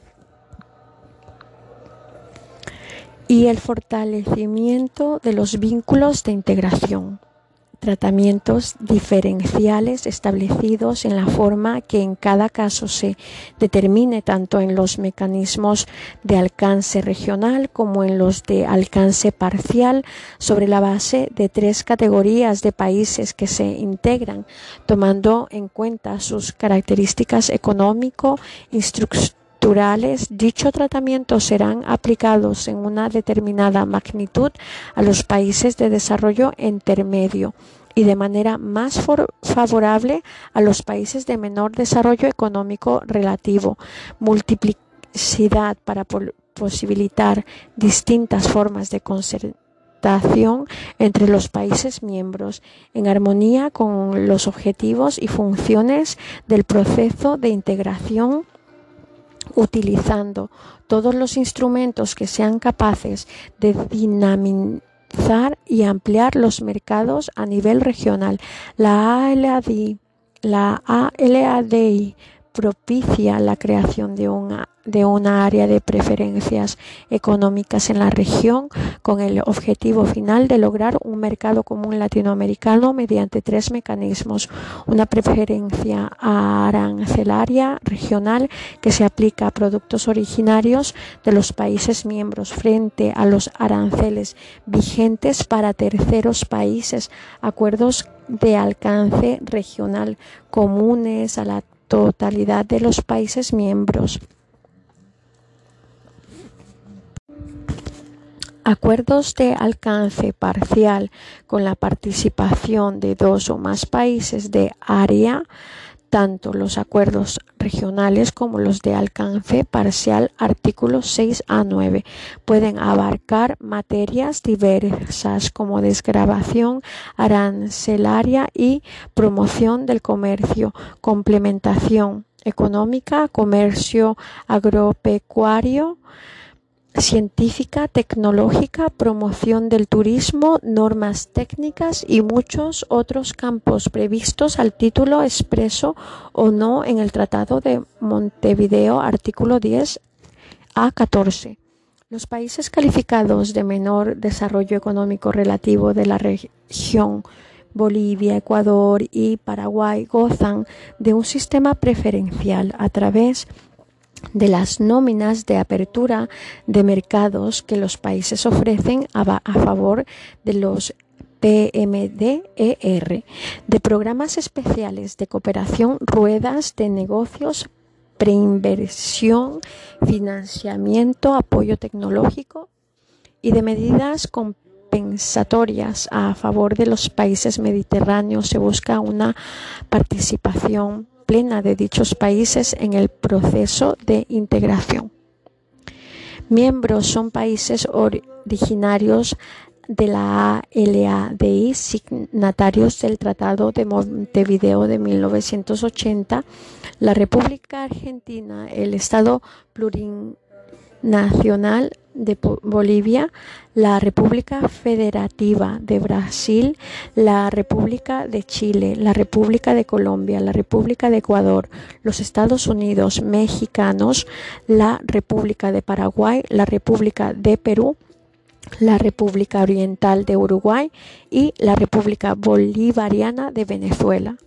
Posteriormente, el 6 de noviembre de 1998, la República de Cuba fue aceptada como país miembro de la décima reunión del Consejo de Ministros de la Resolución 51, pasando a ser miembro pleno de la ALADI el 26 de agosto de 1999. Asimismo, el 24 de abril de 2009, en el marco de la decimoquinta reunión del Consejo de Ministros fue aceptada la adhesión de la República de Panamá al Tratado de Montevideo de 1980 por resolución 64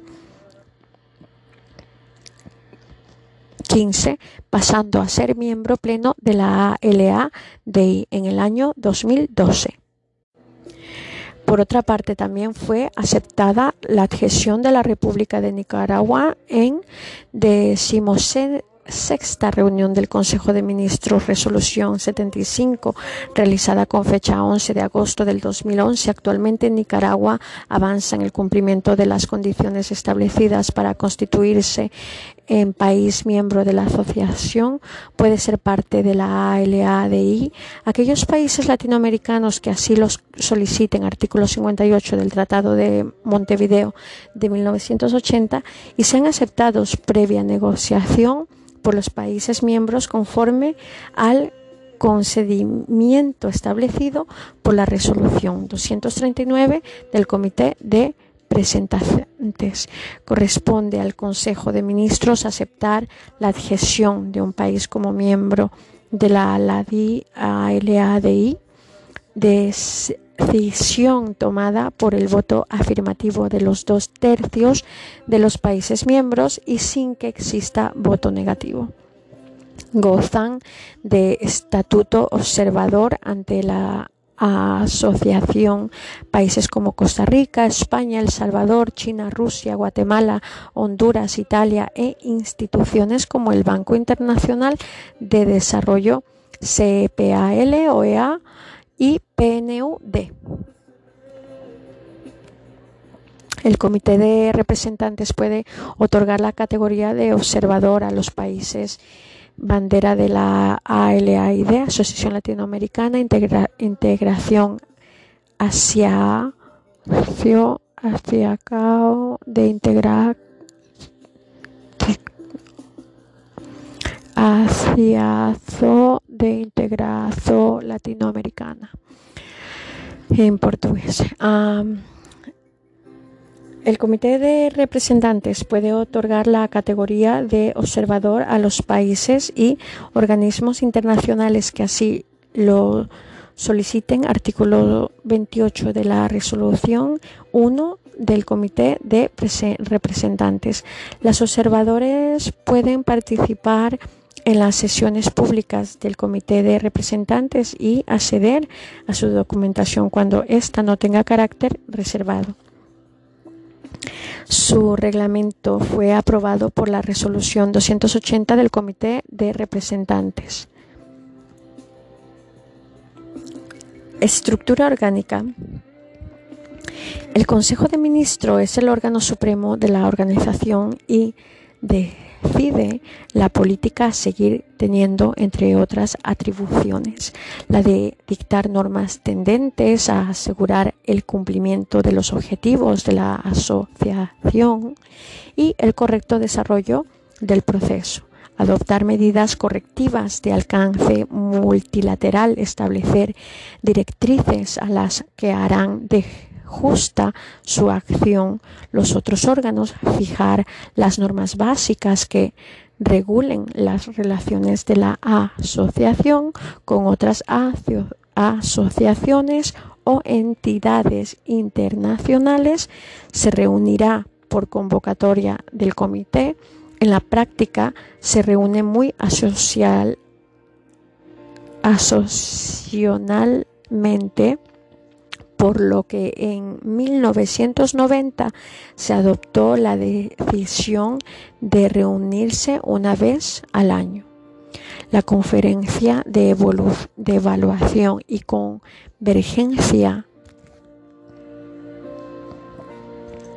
examina el funcionamiento del proceso de integración de todos sus aspectos y la convergencia de los acuerdos de alcance parcial recomendar el Consejo de Adopción de medidas correctivas de alcance multilateral, promover acciones de mayor alcance en materia de integración económica, efectuar revisiones periódicas de la aplicación de los tratamientos diferenciales, propiciar la celebración de acuerdos de alcance regional, cumplir con las tareas que el Consejo le encomiende. El comité de representantes constituido por un representante de cada país miembro con derechos a voto es el órgano permanente de la asociación.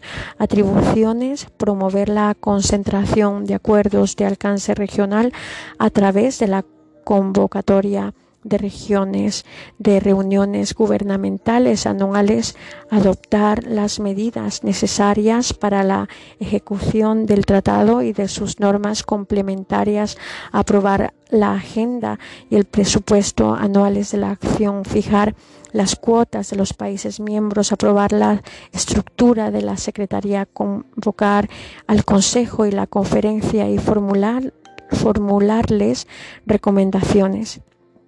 La Secretaría estará dirigida por un secretario general y compuesta por personal técnico y administrativo, incumbiéndole funciones de administración, relación de estudios técnicos y de gestión tendentes a promover los acuerdos previstos en el tratado, preparación y elevación del comité del presupuesto de gastos de la asociación, evaluación periódica de la marcha de integración. Órganos auxiliares. El artículo 42 del Tratado de Montevideo dispone que se establecerán órganos auxiliares de consulta, asesoramiento y apoyo técnico. En particular, uno integrado por funcionarios responsables de la política de integración de los países miembros. Asimismo, se establecerá órganos auxiliares de carácter consultivo integrados por representantes de los diversos sectores de la actividad económica de cada uno de los países miembros. La creación de órganos auxiliares es una atribución de comité de representantes de la ALA de acuerdo a lo establecido en la literal o del artículo 35 del Tratado de Montevideo. Naturaleza jurídica. El Pacto de Montevideo se sitúa entre el regido multilateralismo de la ALA LC y el bilateralismo de la década de los 50, lo que permite concebir a este nuevo tratado con base en los principios de pluralismo, flexibilidad y multiplicidad. Puede sostenerse que el Tratado de Montevideo es un tratado marco y en consecuencia que jurídicamente el al suscribirlo, los gobiernos de países miembros autorizan a sus representantes para legislar en los acuerdos sobre los más importantes temas económicos que interesen o preocupen a los estados. Así, la ALADI es una organización intergubernamental de corte clásico, tanto por su estructura institucional como por sus mecanismos de actuación, que no renuncia con todo a objetivos de integración regional a largo plazo, enunciados en el Tratado Constitutivo de forma suficientemente flexible y pragmática, lo que permite a la propia asociación servir de marco y de motor a otros procesos integradores de ámbito subregional el Pacto Andino y el Acuerdo de, Cartagena antecedentes. La crisis de la ALALC que se perfilaba ya en los 60 había movido a algunos de sus países miembros a intentar un proceso de integración en un marco más restringido, pero con esquemas más avanzados por una declaración suscrita en Bogotá en agosto de 1966. Los presidentes de Colombia, Chile, Venezuela y los representantes de Ecuador y Perú propusieron la celebración de acuerdos entre miembros de la ALA LC de mercado insuficiente y menor desarrollo con el fin de acelerar entre ellos la integración económica. Un año después, Bolivia se unía a la declaración. Un una comisión mixta en virtud de la Declaración de Bogotá preparó las normas reguladoras de los acuerdos subregionales en la seis reunión Cartagena 1968 pudo ser suscrito un acuerdo de integración andina. El acuerdo de Cartagena con Bolivia, Colombia, Chile, Ecuador y Perú, el 26 de mayo de 1969, cinco países sudamericanos, Bolivia, Colombia, Chile, Ecuador y Perú, firmaron el acuerdo de Cartagena. Con Bolivia, Colombia, Chile, Ecuador y Perú. El 26 de mayo de 1969, cinco países sudamericanos, Bolivia, Colombia, Chile, Ecuador y Perú, firmaron el Acuerdo de Cartagena con el propósito de mejorar juntos el nivel de vida de sus habitantes mediante la integración y la cooperación económica y social. De esa manera se puso en marcha el proceso andino de integración conocido en ese entonces como Pacto Andino, Grupo Andino o Acuerdo de Cartagena. El 13 de febrero de 1973, Venezuela se adhirió al acuerdo. El 30 de octubre de 1976, Chile se retiró de él. La historia del grupo andino que hoy conocemos como con el nombre de la comunidad andina se ha caracterizado por avances y retrocesos, como ocurre con cualquier otro grupo de integración. En los diez primos años del proceso de integración, década del 70, se formaron casi todas las órganos e instituciones andinas con excepción del Consejo Presidencial Andino que nació en 1990. La política o modelo predominante en los 70 era un modelo de sustitución de importaciones o cerrado que protegía a la industria nacional imponiendo aranceles altos a los productos que venían de afuera. El Estado y la planificación tuvieron mucha importancia en esta etapa. Ese modelo entró en crisis. La década de los 80 fue tanto para los países andinos como para la integración andina. Una década perdida. Las crisis de la deuda afectó a todos los países de la región, desde México hasta Argentina, y se reflejó en la integración que sufrió un estancamiento. A fines los 80, en 1989, en una reunión afectuada en Galápagos, Ecuador, se decidió abandonar el modelo de desarrollo cerrado y dar paso al modelo abierto, el comercio y el mercado adquirió prioridad lo que se reflejó en la adopción de un diseño estratégico y un plan de trabajo donde el tema comercial era el predominante. Los países andinos eliminaron entre sí los aranceles y formaron una zona de libre comercio en 1993 donde las mercaderías circulaban libremente. Esto permitió que el comercio intra comunitario creciera vertiginosamente y que también se generan miles de empleos, se liberalizó también los servicios, especialmente de transporte en sus diferentes modalidades.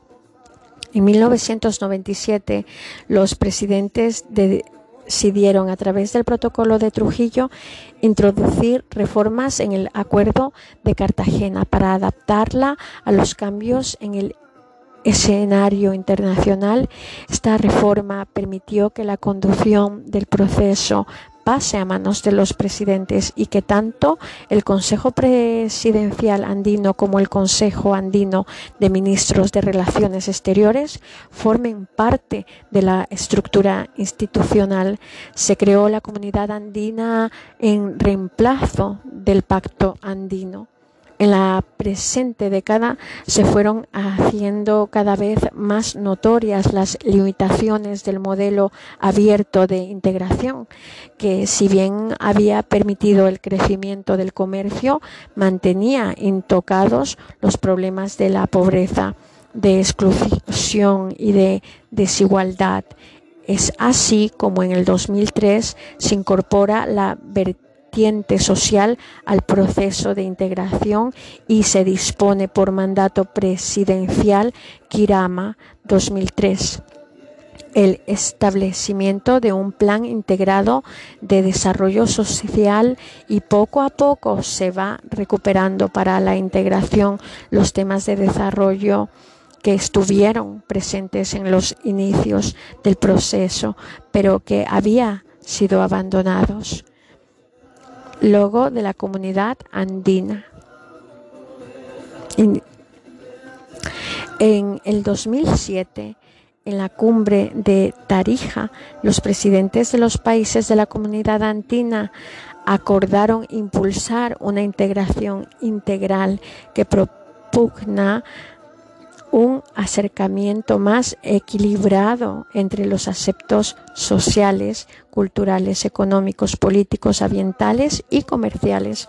En el 2010, el Consejo Andino de Ministros de Relaciones Exteriores, en reunión ampliada con la Comisión de la CAN aprueba los principios orientadores que guían el proceso de integración andino y la agenda estratégica de 12 ejes de consenso, donde los países miembros de la CAN están decididos a avanzar conjuntamente. Hoy está constituida por Bolivia, Colombia, Ecuador y Perú, además de los órganos e instituciones del sistema andino de integración SAI antes del 1996 era conocida como el Pacto Andino o Grupo Andino.